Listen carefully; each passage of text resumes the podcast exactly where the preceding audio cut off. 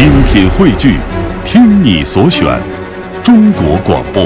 radio.dot.cn，。各大应用市场均可下载。听众朋友好，欢迎走进今天的健康之家，我是张西西子。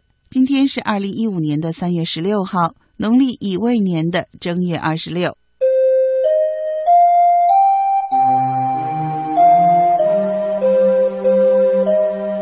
春天是养生的大好时节了，在今天的节目当中呢，西子要和您说说武则天的养生之道。武则天的一生可以说跌宕起伏了。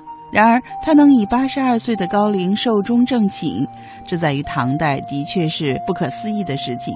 那么，这一切到底是因为什么呢？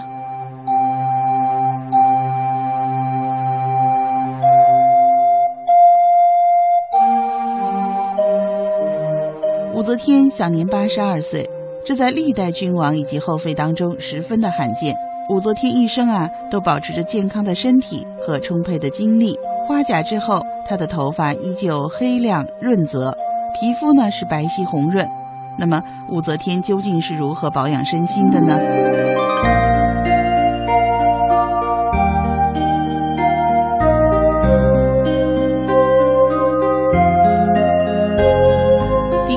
武则天呢是非常喜欢运动的。据说呀，武则天从小擅长骑马。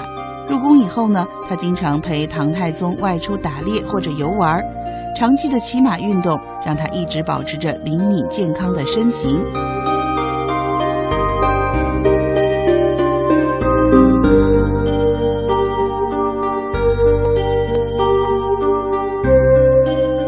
第二个方面呢是禅修养生。据《资治通鉴》的记载，武则天在感业寺修行生活了五年的时间。她凝神静志地学习佛法，远离烦恼，心胸也随之豁达乐观。这种返璞归真的养生疗法呢，贯通了武则天的一生，也能够帮助她防病保健，增强抗病能力。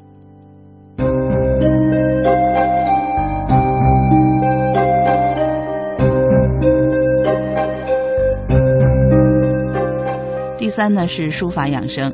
武则天因为多才多艺而备受唐太宗的垂爱，她不但善于舞蹈，而且写得一手好字。武则天手写的《升仙太子碑》是我国最早的巾帼书碑了。书法家倪文东评《升仙太子碑》说：“确有功底，有大丈夫之气魄，真不愧是女中豪杰。”其实练习书法能神形供养，可以调节手臂的肌肉和全身的神经，并且带动身体的舒缓运动。古往今来啊，很多的大书画家都是非常高寿的。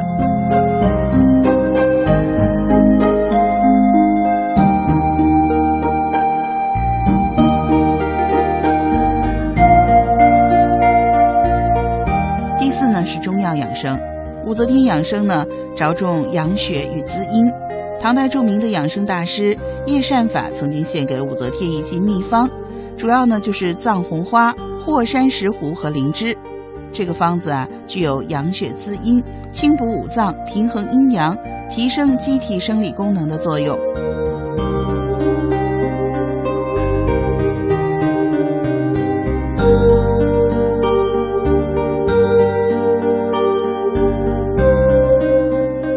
第五呢是情绪养生，武则天一生可以说是。在政治上树敌无数啊，但是她却并不是将所有的敌人都置于死地的。对于诽谤、辱骂自己以及朝政的人，她也赦免了不少。其中呢，比如说广为人知的就是初唐四杰之一的骆宾王。那么武则天有这样的心胸修养，对她的心理健康也是非常有益的。医学证明，当人精神愉悦的时候，中枢神经系统就会非常的兴奋。人体就能保持旺盛的新陈代谢，当然这样也会增加食欲，有益睡眠。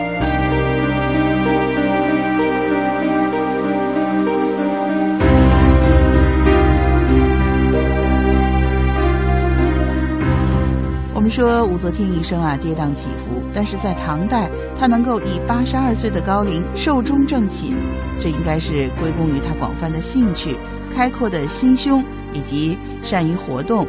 善于中医养生吧。那么收音机前的爸爸妈妈，我们现在的时代呢，我们几乎平均年龄都快到了八十岁，我们该怎么样调节自己的身心呢？西子希望我们收音机前所有的爸爸妈妈都能够健健康康的颐养天年。